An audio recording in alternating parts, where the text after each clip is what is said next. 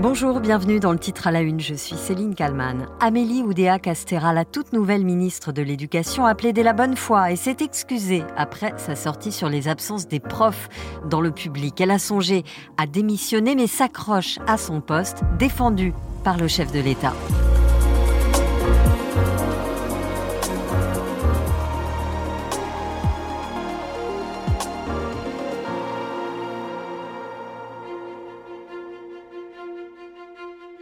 Nous sommes le jeudi 11 janvier 2023.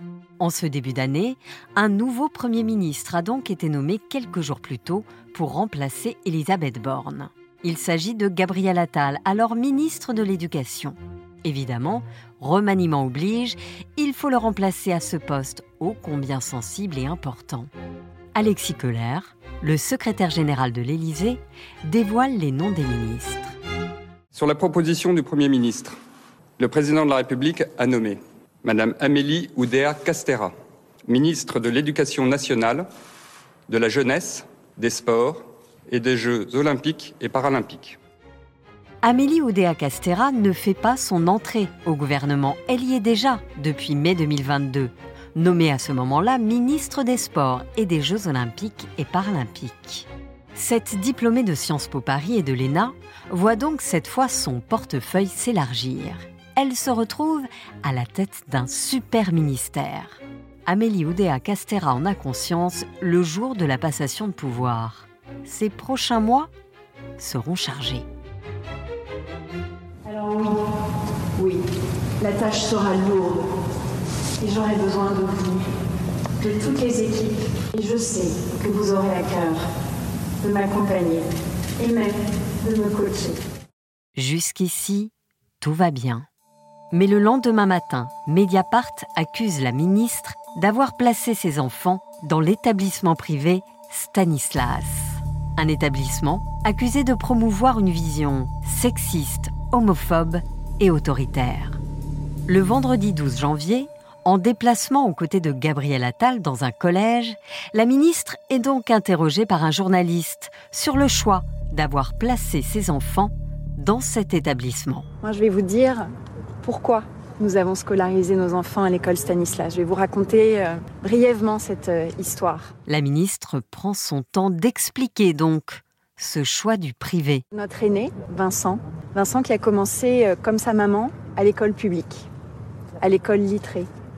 Et puis la frustration de ses parents, mon mari et moi, qui avons vu des paquets d'heures qui n'étaient pas sérieusement remplacés. Et à un moment, on en a eu marre comme des centaines de milliers de familles qui, à un moment, ont fait un choix, voilà, d'aller chercher une solution différente. Un paquet d'heures non remplacées, dit la ministre. Dans la seconde, ses propos déclenchent un tollé dans la communauté éducative, déjà sceptique sur ce super ministère et cette double casquette. Sophie Vénétité, secrétaire générale adjointe du syndicat enseignant SNES FSU. Elle jette le discrédit sur, euh, sur l'enseignement public, elle pointe des défaillances, mais des défaillances qui sont le résultat de la politique qui a été menée, euh, notamment depuis 2017. Elle reçoit un certain grand nombre de messages où des collègues se disent très en colère en disant finalement euh, il y a une forme de, provocation, il y a une forme de méconnaissance aussi de, ce qui est la, la réalité. Elle est aujourd'hui ministre de l'Éducation nationale. Enfin, être hors jeu dès les premières minutes du match, c'est quand même un sacré exploit. Amélie Oudéa Castera se rend bien compte de sa boulette. Et le jour d'après, elle s'excuse, rétropédale, dans un communiqué à l'AFP. Mes propos ont pu blesser certains enseignants de l'enseignement public. Ce que je regrette, je n'avais aucunement cette intention. Le dimanche 14 janvier, les excuses donc et la défense. La nouvelle porte-parole du gouvernement Prisca Thévenot sur le plateau de BFM TV tente de mettre un terme à la polémique. Un moment stop aux polémiques vaines. Je pense que si effectivement, bah, si elle a dû regretter ses propos, c'est pour ça que je dis, si effectivement, si effectivement, ces paroles ont pu blesser, elle a tenu effectivement à s'en expliquer. J'ai été au téléphone pas plus tard qu'il y a deux heures avec elle justement mmh. pour en parler. Mais ce qui est important de retenir, c'est qu'effectivement dès euh, demain, elle réunit et elle rencontre en bilatéral entre lundi et mardi l'ensemble des euh, représentants des organisations syndicales justement pour travailler sur ce sujet, avancer et être dans le concret. Le concret justement. Le journal Libération publie un témoignage selon lequel la ministre aurait menti. Son fils aîné, le seul à avoir été dans le public, aurait été transféré dans le privé en raison d'un refus de passage chez les moyens, après six mois en petite section. Mais alors, qui dit vrai? La ministre persiste et signe. Par son entourage, la ministre de l'Éducation dément des informations du journal Libération qu'il accuse de cacher les vraies raisons du transfert de son fils dans le privé. Amélie Oudéa Castera et Frédéric Oudéa ont toujours eu comme priorité le bien-être de leur enfant. On peut s'interroger sur l'intention liée à ces propos inexacts, déplacés et blessants pour des parents sur leur enfant près de 15 ans plus tard. Libération publie donc ce témoignage d'une enseignante de son fils aîné. Il avait du mal à s'adapter. Je me souviens avoir dit à la ministre Il a beaucoup souffert, laissez-le-moi une année de plus. Je n'ai pas été absente, et quand bien même cela aurait été le cas, on était toujours remplacés. Le lundi 15 janvier, la ministre persiste. Elle dément catégoriquement, fait savoir son entourage, et demande de clore le chapitre des attaques personnelles. Mais clore une telle polémique n'est pas si simple. La ministre doit s'expliquer encore et encore. J'ai pris soin de, répondre à, Libération en les rappelant euh, moi-même hier après-midi. Euh, je ne veux pas euh, aller plus avant sur le terrain de la vie personnelle et de la vie privée. il y a eu des attaques auxquelles j'ai essayé de répondre avec le plus de, de sincérité possible et je pense qu'il faut clore ce chapitre-là des attaques personnelles et de la vie personnelle. Le mardi 16 janvier, Amélie Oudéa Castera finit par se rendre à l'école Littré, cette même école où son fils aîné a été scolarisé pendant six mois avant d'être placé dans le privé. La ministre s'y rend pour s'expliquer avec les enseignants. De nombreux journalistes sont là, ainsi que des syndicats très remontés. Amélie Oda Castera, la ministre de l'Éducation, arrive à l'instant dans cette école littrée du 6e arrondissement où son, fils aîné a été scolarisé pendant six mois. Elle déplorait les paquets d'heures non remplacés dans cette école. Elle vient voir les enseignants, Amélie Oda Castera, elle vient voir les enseignants de cette école après la polémique de ces derniers jours et alors que la gauche, une partie de la gauche, réclame toujours sa démission. C'est une image qu'on voulait vous montrer.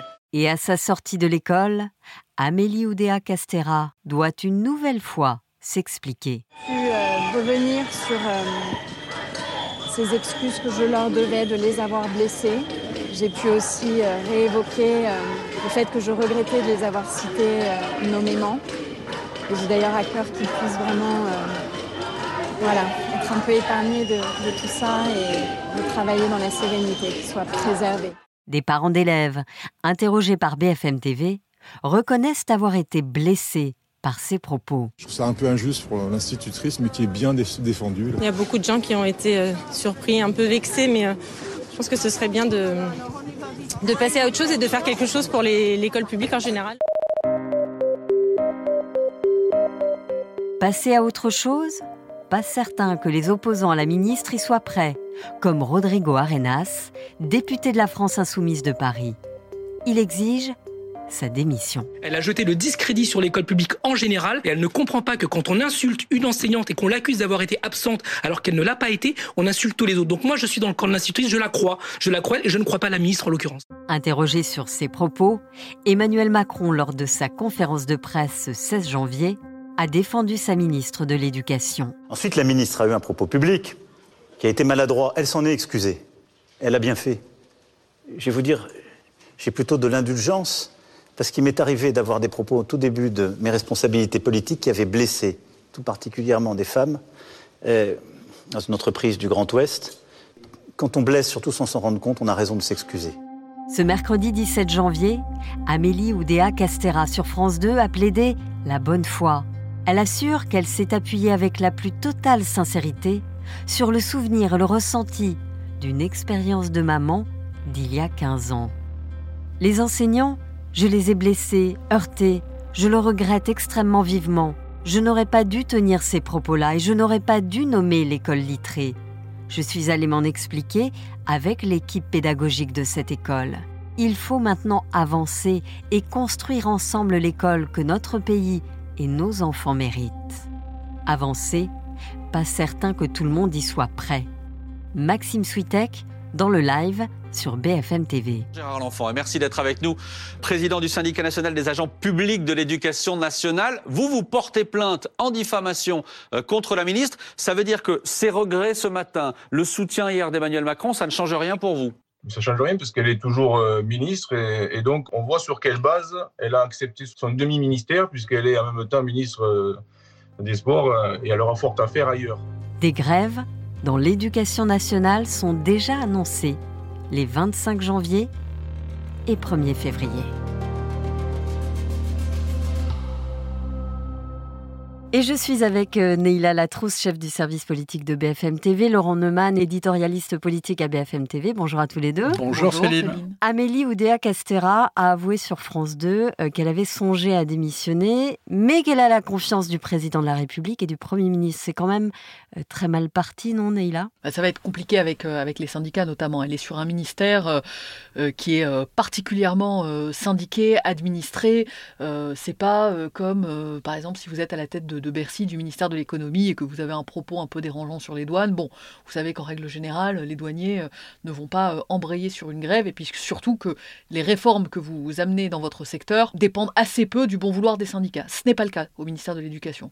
Vous avez besoin de l'ensemble de la communauté éducative, les parents, euh, les proviseurs, les enseignants, leurs représentants, les syndicats, les fédérations de parents d'élèves, et donc effectivement s'être mis dans cette position de braquer euh, l'écosystème, si j'osais un terme de jargon, euh, d'entrée de jeu, c'est d'autant plus maladroit que, encore une fois, ce n'est pas qu'un propos politique qui braque euh, les enseignants et les parents d'élèves, c'est aussi un propos personnel sur la perception qu'elle a en tant que mère de famille de ce qu'est le service public.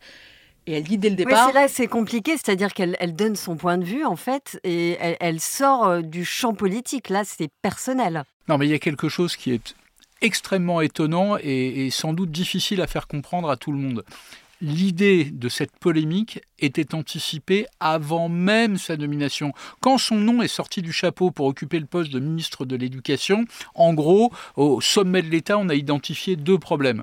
Est-ce qu'elle peut cumuler et les JO et l'éducation nationale, ce que ça fait pas beaucoup pour la même personne Et deuxième problème identifié, ces trois enfants sont dans une école privée.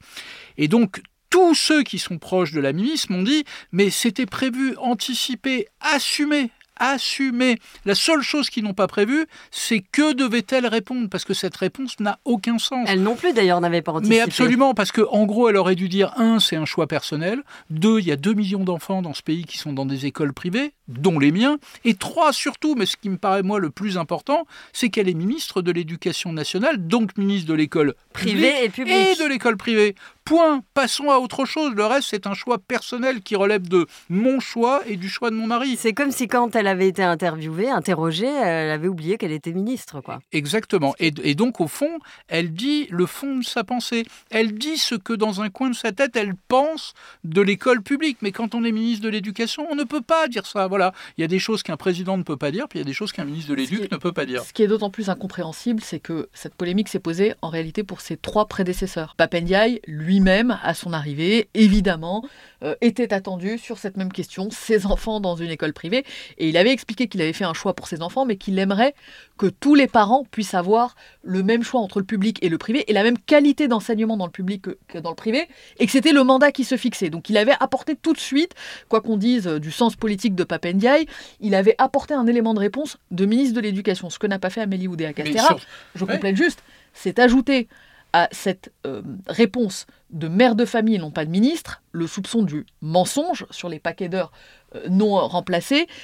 Et en fait, quand vous êtes ministre et que vous avez une polémique et la deuxième secousse qui va avec, en règle générale, ce n'est pas très bon. D'ailleurs, le syndicat national des agents publics de l'éducation euh, dépose plainte contre elle pour diffamation. Oui, là, ça va peut-être un peu loin. Là, on est vraiment sur le, sur le terrain politique. Mais pour compléter ce que dit là, il n'y a pas que les prédécesseurs là immédiats depuis l'élection d'Emmanuel Macron à ce poste de ministre de l'Éducation qui ont été concernés. Déjà avant eux, Luc Châtel, François Bayrou et même des ministres qui n'étaient pas ministres de l'Éducation mais ministres du Travail. Je pense à Martine Aubry, une femme de gauche elle-même, elle a été mise devant ses propres contradictions. Comment vous, une femme de gauche, vos enfants euh, dans une école, euh, dans une école privée? Donc ces polémiques, elles datent depuis des années. En réalité, elles datent depuis les années 80, quand la guerre de, l'école avait été réouverte. Et vous vous souvenez de cette grande manifestation pour l'école libre en, 1984. Donc l'école, la guerre des écoles a été refermée, mais au fond, euh, il y a une partie de la gauche qui considère que quand on est ministre de l'Éducation,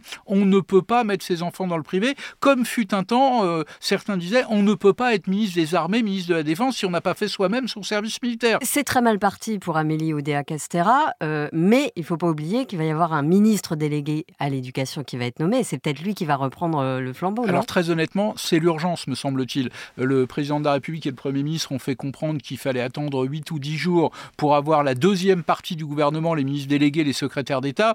Là, compte tenu de la séquence qu'on est en train de vivre, ça devient extrêmement urgent, sans doute, de nommer un ministre délégué à l'éducation nationale pour dire à Madame Oudéa Castera, bon, bah là, dans l'année qui vient, en tout cas au moins jusqu'au mois de septembre, jusqu'à la fin des Jeux olympiques et paralympiques, vous avez une mission, c'est de réussir les Jeux olympiques. L'éducation, ça passe au second plan. Vous avez un ministre délégué et c'est peut-être ça la meilleure façon de s'en sortir sans obliger la ministre à démissionner. Parce que là, Neila, euh, à chaque fois qu'elle se déplace, euh, elle est huée. C'est quand même en plus très violent euh, pour, pour, pour, une femme, pour un homme, pour, pour quelqu'un en général de se faire huer. C'est vraiment pas très agréable. Donc là, il va falloir agir vite du côté du gouvernement. Après, j'ai tendance à penser que, que ça va se tasser.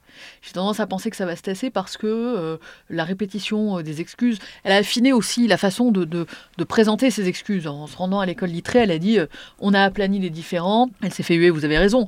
Mais elle a dit, moi, ce que j'ai, ce que j'ai exprimé, c'est euh, le souvenir de ce que j'avais pu ressentir à l'époque. Il y a 15 euh, ans. les excuses qu'elle présente chez nos confrères de, de, France 2 sonnent beaucoup plus sincères que celles qu'elle a pu, que les justifications qu'elle a pu apporter ces derniers temps. Où on la sentait assez mal à l'aise, ne sachant pas par quel bout prendre en réalité cette polémique. Je pense que sans doute confortée par le président de la République oui, parce lors de sa conférence de presse. défendu habilement. Tout le monde fait des maladresses, moi y compris, j'en ai fait au début elle a un peu plus les mains libres pour, euh, aller, j'allais dire, tout mettre sur la table et parler à cœur ouvert et dire oui, bon, bah, pardon, de, je vais le dire de manière plus triviale qu'elle, mais j'ai fait une connerie. Euh, donc je pense que ça va se tasser. Cela dit, effectivement, il va absolument falloir lui adjoindre quelqu'un, non pas simplement en raison de la polémique, mais tout simplement parce qu'Emmanuel Macron a dessiné un chantier colossal à l'échéance de la rentrée prochaine pour l'éducation nationale, avec euh, son idée de réarmement civique, les cours de théâtre, les remises de diplômes, la Marseillaise, l'expérimentation des uniformes, et que très concrètement, il y a euh, tout un tas de mesures à déployer euh, de manière opérationnelle. Je vois mal comment la ministre peut être très opérationnelle sur les Jeux olympiques et paralympiques et très opérationnelle sur l'éducation en même temps pour faire le suivi de l'exécution de, ces mesures.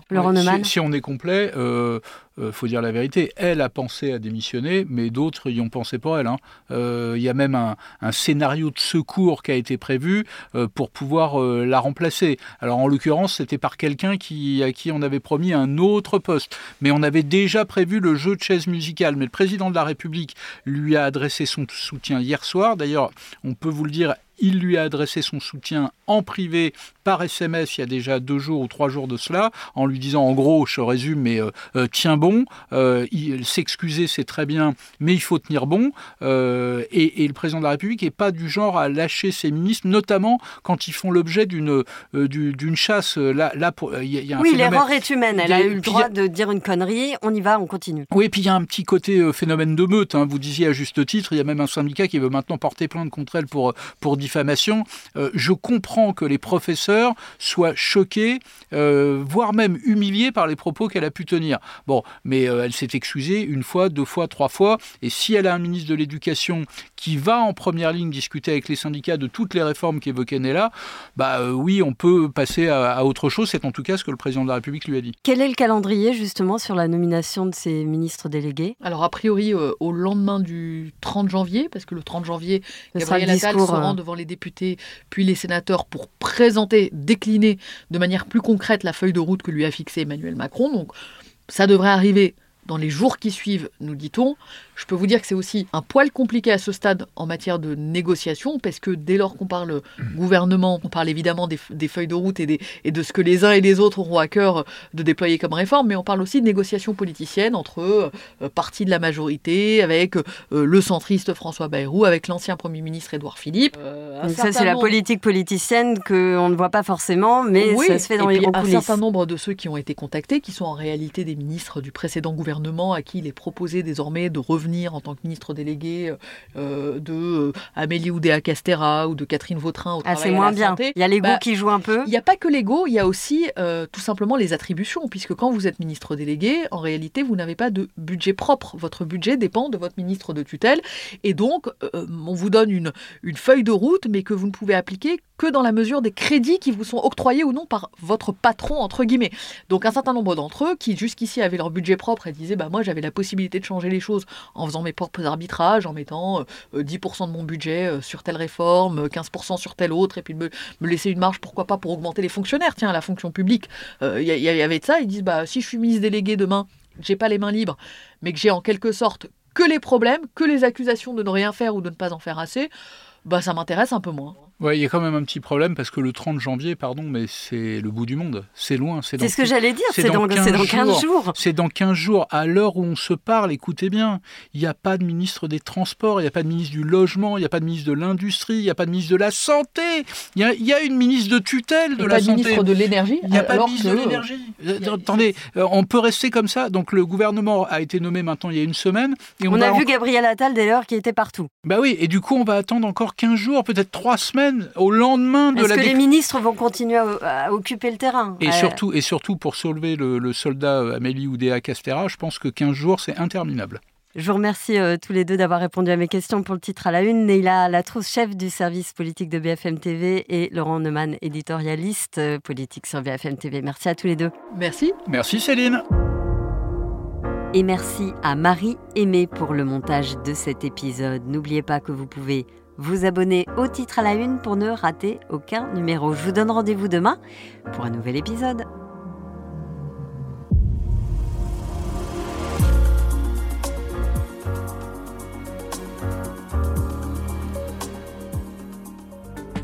Vous avez aimé le titre à la une? Découvrez la question info. Aujourd'hui, on s'intéresse au congé naissance, ce nouveau congé annoncé par Emmanuel Macron ce mardi soir qui a l'objectif de permettre aux parents de réduire leur temps de travail ou de s'arrêter de travailler pour s'occuper de leur enfant en gardant une rémunération? Alors quelle est la différence avec le congé parental? J'ai posé la question à Paul Louis, journaliste à bfmbusiness.com.